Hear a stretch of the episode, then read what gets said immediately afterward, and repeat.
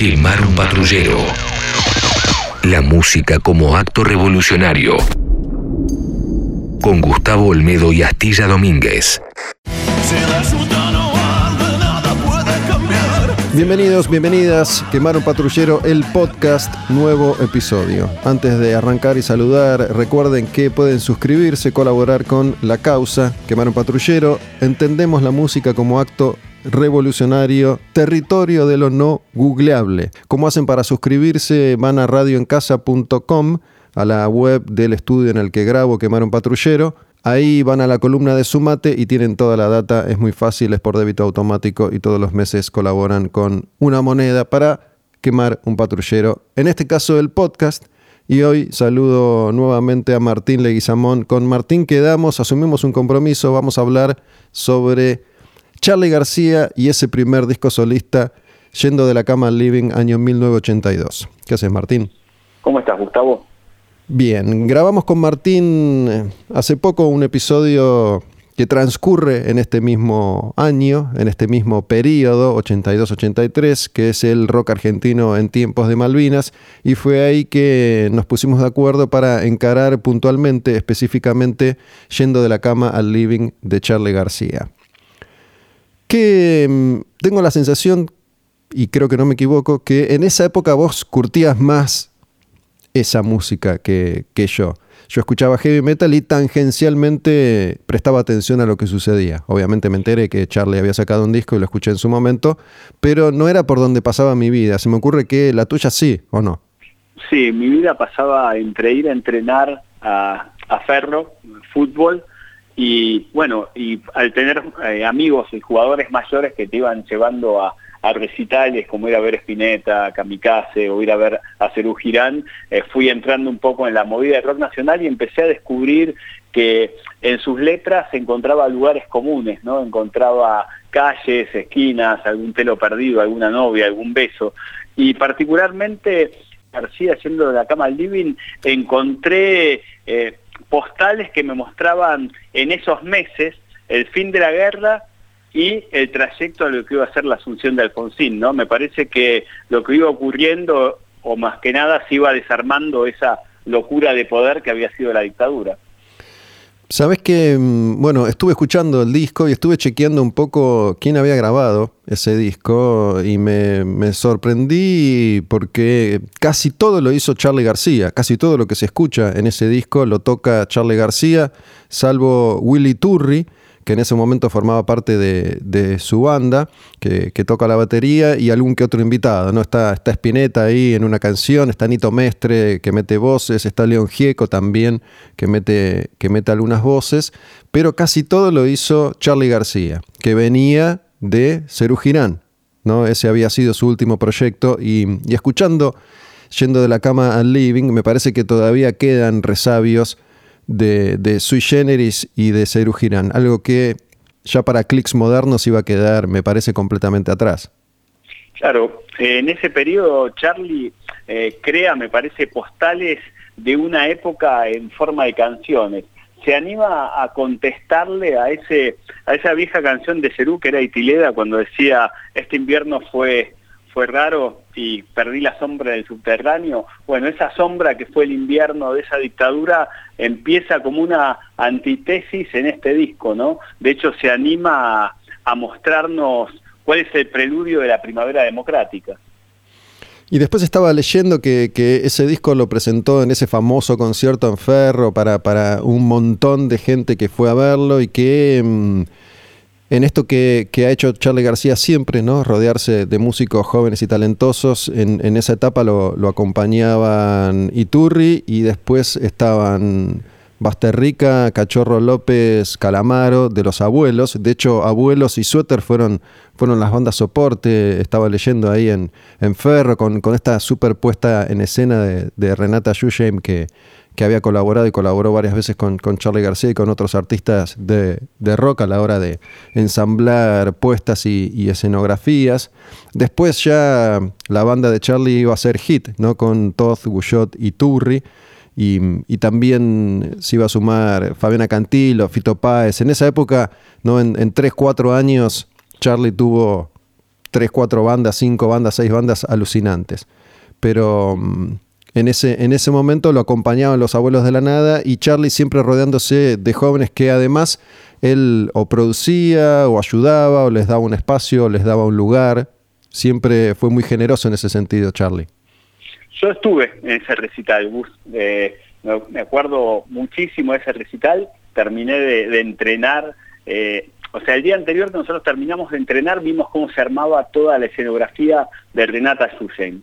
Y al otro día fui al recital, obviamente, Super Bandos estaba eh, Suéter, como vos dijiste, Los Abuelos de la Nada, y había como mucha emergencia democrática en la gente que, que fue a verlo, ¿no? Me parece que se veía como un ejercicio que esa dictadura se estaba terminando y sobre todo esas letras eh, de esas canciones. Vos fíjate, fueron ocho temas, ¿no? Y es muy gracioso porque yo tenía el vinilo y el vinilo venían dos discos. Por un lado estaba Pubis Angelical, que Charlie había hecho para la película de Raúl de la Torre, ¿no? Con Graciela Borges, y por otro lado estaba eh, Siendo la Gama al Divino, el primer disco solista. Y si vos jugabas con ese disco, se veía el fin de la censura y el principio de la democracia. Por Pubis Angelical, la película estaba basada en un libro de Manuel Puig, que había sido hipercensurado durante mucho tiempo, y, se abría el sexo en ese inconsciente colectivo. Entonces vos ves ocho temas, ocho temas que se desplazan en el pleno centro de la ciudad, que era Caballito, y empiezan a hablar de, desaparecidos, de volver a creer, de de bombardeos que ya no existían más y juega con esa idea de la radio, ¿no? Eh, escuchándola en un auto, ya sea Radio Colonia de Uruguay o la radio de la BBC, que traían las verdaderas informaciones en un tiempo que se estaba acabando. Ese show fue, fue en diciembre, ¿no? Fue, fue a fin de año, a fin del 82. Eh, no recuerdo, supongo que sí, ya se había anunciado el regreso de, la democracia, ya se había empezado a, plantear esa circunstancia o todavía no. Sí, fue en diciembre del 82 donde ya eh, estaba en retirada la dictadura, Viñones estaba eh, al mando de, la presidencia porque Galtieri había renunciado y ya se ya se llamaba a las urnas, ¿no? Eh, hay, hay una frase increíble de este escritor argentino llamado Osvaldo Soriano que decía que cada vez que, obviamente Soriano estuvo muchas veces censurado por distintas dictaduras, dice que cada vez que volvía a la Argentina el ejercicio que tenía que hacer era comprar el diario del día y el último disco de Charlie, porque en ese disco y ese diario ibas a ver las postales de lo que pasaba en Buenos Aires, ¿no? Y en este disco de Charlie se anticipa esa llegada de la democracia. Eh, hay una canción que es maravillosa, que, se llama Superhéroes, que es la más sui generis de, los dos, que dice, estás buscando dirección de ese libro de cocinar, estás tratando de buscar eh, aquellos nombres que se perdieron o desaparecieron. De hecho, la CONADEP toma esa canción también como emblema para, para después juzgar a los militares, ¿no? Abre muchos portales y ese diciembre me acuerdo que estábamos expectantes en, la cancha de Ferro para ver lo que iba a decir, cómo lo iba a decir. Apareció Spinetta, como vos dijiste, León Gieco estaba prohibido eh, por la discográfica de Charlie, tiene que poner otro nombre para poder cantar Yo no quiero volverme tan loco, ¿no? Hay muchas secuencias de ese momento. Ese disco dejó mucho mucho eslogan, ¿no? Yendo de la cama al living, yo no quiero volverme tan loco, no bombardee en Buenos Aires, digo, frases que, se replican desde entonces. Sí, esto de yendo de la cama al living cobró notoriedad en, este año, en esta etapa, por lo de la cuarentena y por, por lo eh, específico de la frase. ¿no? Nuestras vidas en, un momento se redujeron a eso, a, ir de la cama al living. Yo no sé, mm, ¿de qué, ¿de qué habla esa canción puntualmente? ¿Habla de algo en particular? Siendo la cama al living, claro, siendo la cama al living se basa en justamente eh, aquellos que estaban censurados, aquellos que no podían ir a la facultad, aquellos que estaban en el exilio y aquellos que solamente podían moverse eh, con su propio pensamiento en su casa. En su casa, ya sea o en Buenos Aires o en París o donde sea, y trataban de salir de esa locura que tenían los aparatos ideológicos de Estado en ese momento, ¿no? Vos fíjate, eh, cada, cada tema le contesta al otro, ¿no? Eh, yendo la cama al living va superhéroes, después va no bombardé en Buenos Aires, que fue Buenos Aires, después fue Barrio Norte y después lo dice en Caballito cuando estalla el recital, ¿no? Y en vos también estabas verde, está diciendo, bueno, aquellos que no se dieron cuenta de lo que pasaba en la dictadura, eh, tenían ese color, ¿no? Me parece que es interesante ver cómo cada uno de los temas va hablando y nos muestra una postal distinta de esos años de hierro que fueron del 76 al 83. Vos recién nombrabas Click Modernos. En Click Modernos es una continuación, pero ya diferente, porque es en democracia, y empieza con un tema que dice, acabo de llegar, no soy un extraño, ¿no? Y empieza a mostrar cómo eh, se empiezan a abrir distintos lugares, ya sea cemento, palladium, eh, Free que hablamos una vez con vos, ¿no? Había una primavera emergente, ya ese clic modernos que graba en Estados Unidos y empieza a mostrar lo que se abre en Buenos Aires. Él sentado contra una pared y toda grafitada, ¿no? Estaba pensando en, la década del 80 en general. ¿no? Charlie García se, transforma después en clics modernos, se, corta el pelo, ya, ya, no tiene ese look tan hippie, eh, es, más new wave, es más, es más moderno. Ese disco es clave para modernizar al rock argentino de, esa etapa. Y mm, se me ocurre que también Charlie García, que se bancó los rigores de nuestro país en los 60, en los 70 y en los 80 y finalmente en los 90 colapsa. De alguna manera se le viene todo encima, ¿no? Toda esa, esa lucidez planteada desde la madurez en los 90 explota, en los 90 se, se transforma y él ya, me parece, no soporta la carga de ser. Coincido, coincido eh, 100% con lo que decís vos. De hecho, eh, él tiene un, un, trayecto brillante desde, desde lo emocional y desde lo creativo y llega un momento que, que colapsa. Hegel hablaba de tesis, antitesis, de síntesis, ¿no? Y me parece que con Charlie pasa esto. Empieza con una tesis en Sui, una antitesis con Cerú más combativo, y después la síntesis, ese, ese éxtasis, esa epifania, y, y estalla y cae en el Say No More porque en su cabeza se cruzó. Eh, Buenos Aires es totalmente distinto. Él, para mí, uno de sus últimos mejores discos es eh, Filosofía Barata y, Zapatos de Goma y, estalla ahí, ¿no? Me parece que eh, en ese chiti chite bam que él dice se acaba esa producción y va a una deconstrucción del mismo. Eh, se cambia el pelo, los resultados son más cortos,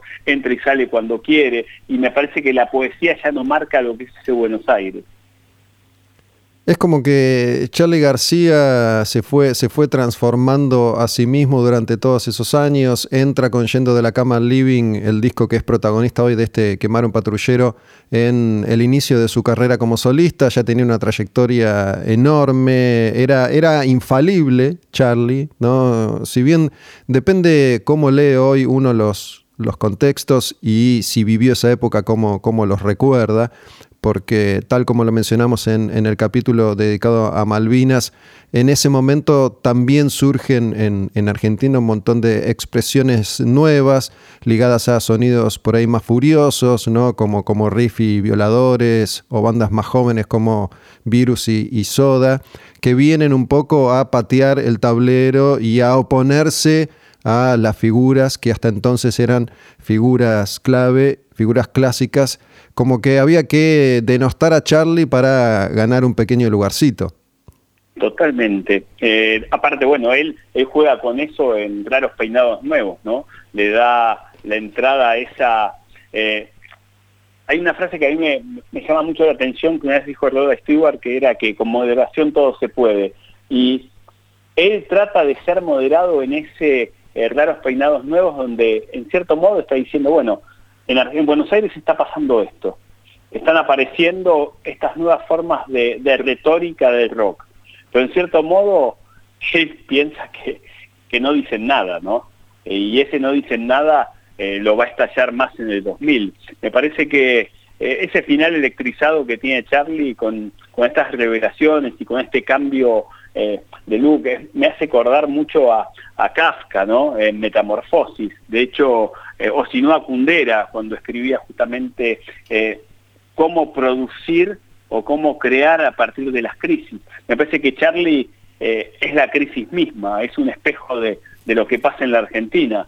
Y este momento de Charlie, me refiero al del 82, es donde crea, produce y se convierte en, una página literaria para poder analizar distintos capítulos de la historia.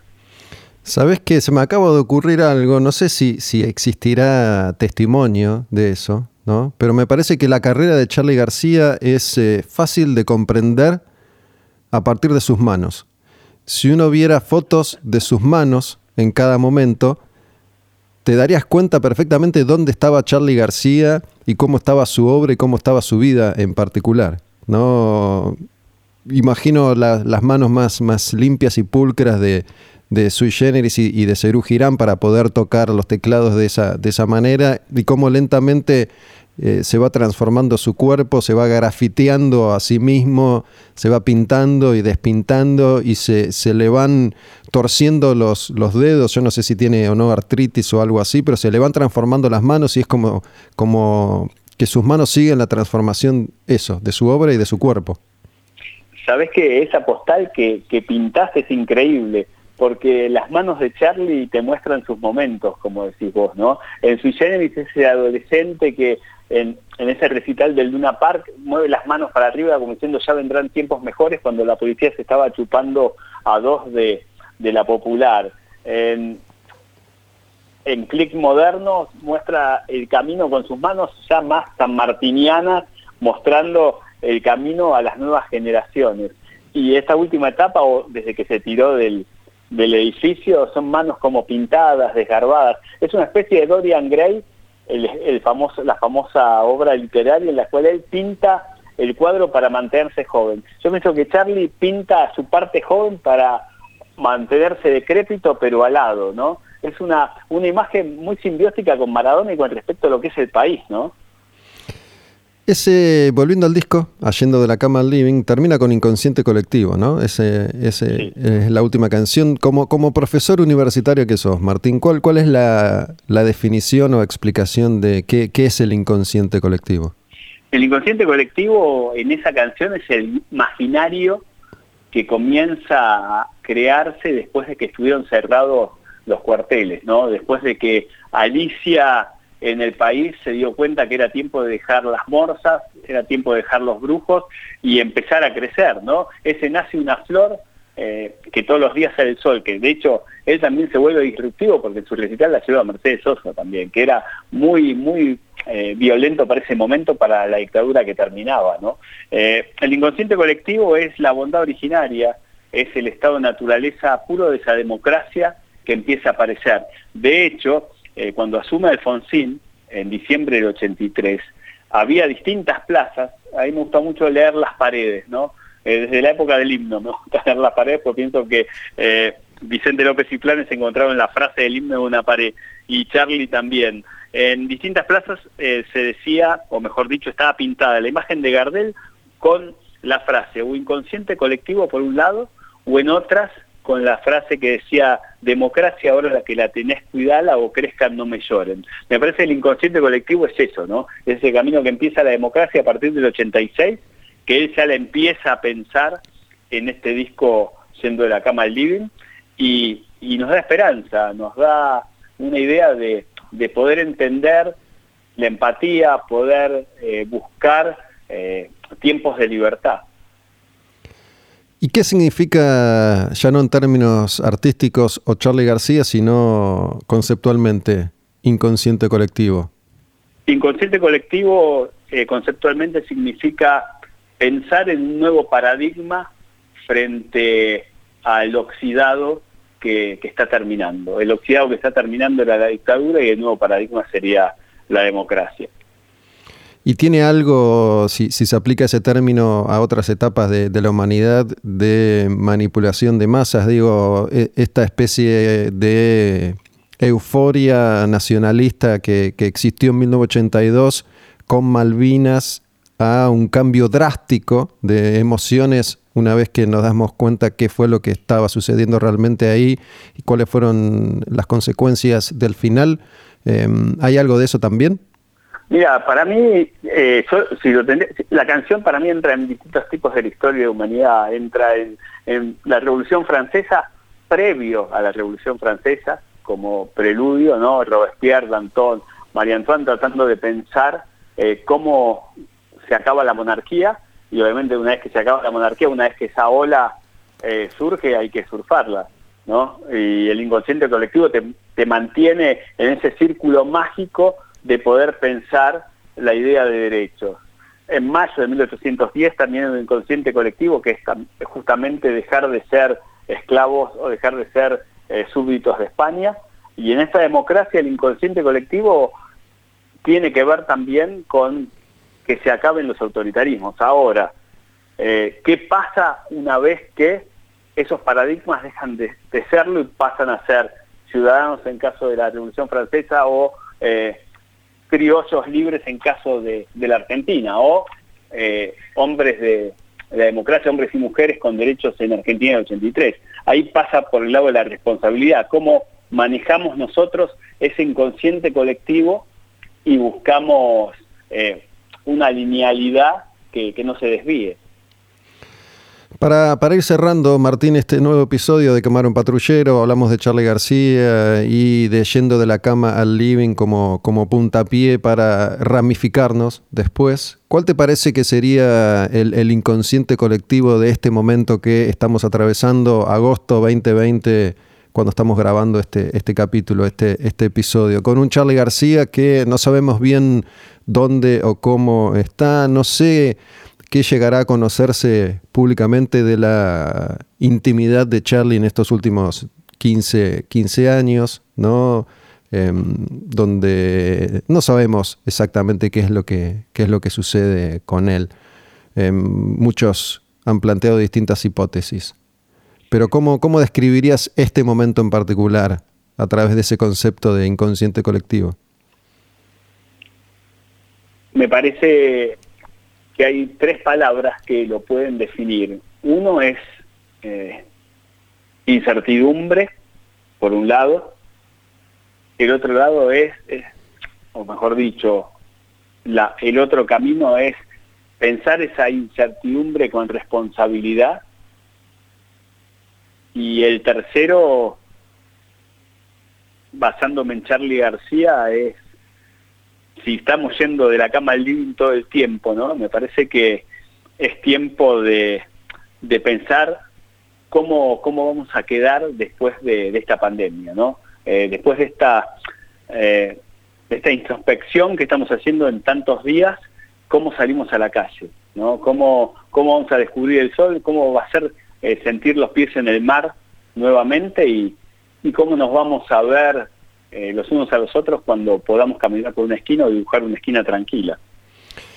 Martín, muchas gracias y bueno, agrego esto nomás, si bien a lo largo de los meses eh, se, han ido abriendo distintas ventanas y, pequeñas oportunidades para, para asomar la cabeza, Em, en este contexto de incertidumbre, de incertidumbre en el que no sabemos cómo realmente va a terminar, si es que va a tener un final abrupto o va a ser un, final paulatino que va a llevar un tiempo X, em, plantearse eso, ¿no? Digo, un poco lo que vos decías, cómo, cómo van a ser o cómo queremos que van a ser nuestras vidas una vez que se abra la jaula, no lo sabemos.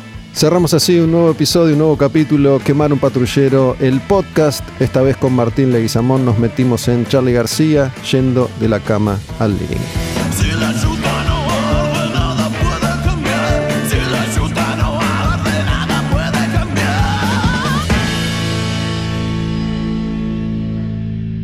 Quemar un patrullero.